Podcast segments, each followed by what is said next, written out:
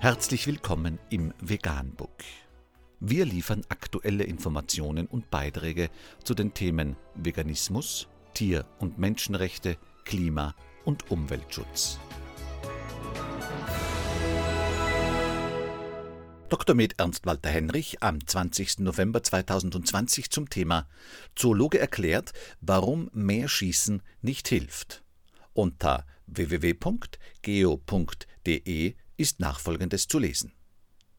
Rehe sind in Verruf geraten. Sie sollen durch ihre Knappereien den notwendigen Umbau des Waldes hin zu einem artenreichen Mischwald und widerstandsfähigen CO2-Speicher behindern. Ist mehr Jagen die Lösung? Nein, meint der Zoologe Josef H. Reichholf.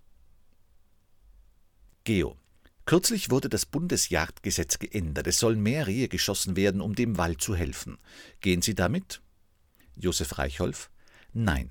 Was den Rehen im Prinzip richtigerweise unterstellt wird, ist nicht neu, aber es ist nicht in dem Sinn richtig, dass man mit weiterer Steigerung der Bejagung das Problem lösen könnte. Was in 50 Jahren nicht funktioniert hat, trotz steigender Abschusszahlen, wird auch mit der neuen jagdlichen Verpflichtung nicht zu lösen sein. Das Reh ist seiner Natur nach kein eigentliches Waldtier, aber die Art der Bejagung hat das Reh so scheu gemacht, dass es praktisch gezwungen ist, Zuflucht im Wald zu suchen. Und je mehr gejagt wird, umso mehr wird diese Scheu gefördert. Die scheuesten Tiere überleben und bleiben in den Wald hinein gedrängt und gezwungen, sich von dem zu ernähren, was dort wächst. Ich erinnere mich, dass noch in meiner Kindheit und Jugend die Rehe draußen auf den Fluren waren. Ab Herbst sah man Rudel mit bis zu 60 oder 70 Stück. Gab es damals eigentlich mehr Unfälle mit Wild? Im Gegenteil, die Zahl der Wildunfälle hat drastisch zugenommen, und zwar nicht nur, weil die Verkehrsdichte gestiegen ist, sondern weil die Rehe vornehmlich bei Nacht und Nebel den Wald zu verlassen versuchen, dabei die Straßen überqueren und mit Autos kollidieren. Worauf stützen Sie sich bei Ihrer These? Es gibt den indirekten Beweis, dass die starke Steigerung der Rehabschüsse ihr Ziel nicht erreicht hat. Die Vorgehensweise war nicht zielführend. Das zweite ist der Befund, dass die Rehe dort, wo sie nicht so intensiv bejagt werden, etwa in Teilen Ostdeutschlands oder Osteuropa, das ganze Jahr über auf der freien Flur stehen, auch im Winter, wenn die Nahrung knapp ist. Wo die Bejagung von der Zeitspanne her stark reduziert durchgeführt wird, vergrößert sich die Aufenthaltsspanne der Rehe in der offenen Landschaft. Man hat den Wald zu Ruhezonen des Wildes erklärt. Das war falsch. Was folgt daraus für die Jagd? Das zentrale Problem ist, dass die Rehwildbejagung bei uns auf der Basis von Jagdrevieren stattfindet. Jagdreviere sind teuer und darum versuchen die Revierinhaber, das Wild mit Fütterungen an das eigene Revier zu binden. Darum wird ja oft auch der Wolf so kritisch gesehen. Er vertreibt die Rehe aus dem Revier.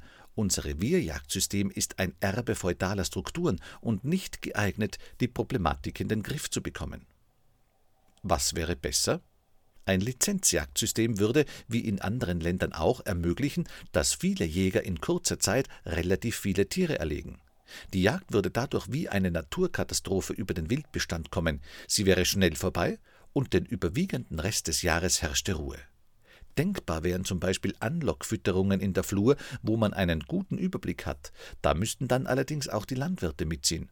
Und man sollte mit Schalldämpfer schießen, damit die Rehe nicht lernen, den Schuss mit der Gefahr zu verknüpfen. Wie kann denn Ihrer Meinung nach der notwendige Waldumbau gelingen?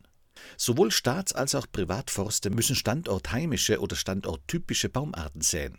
Es ist absurd anzunehmen, dass jedes gepflanzte Bäumchen überlebt. Der natürliche Zustand ist, dass auf 100.000 Sämlinge einer überlebt.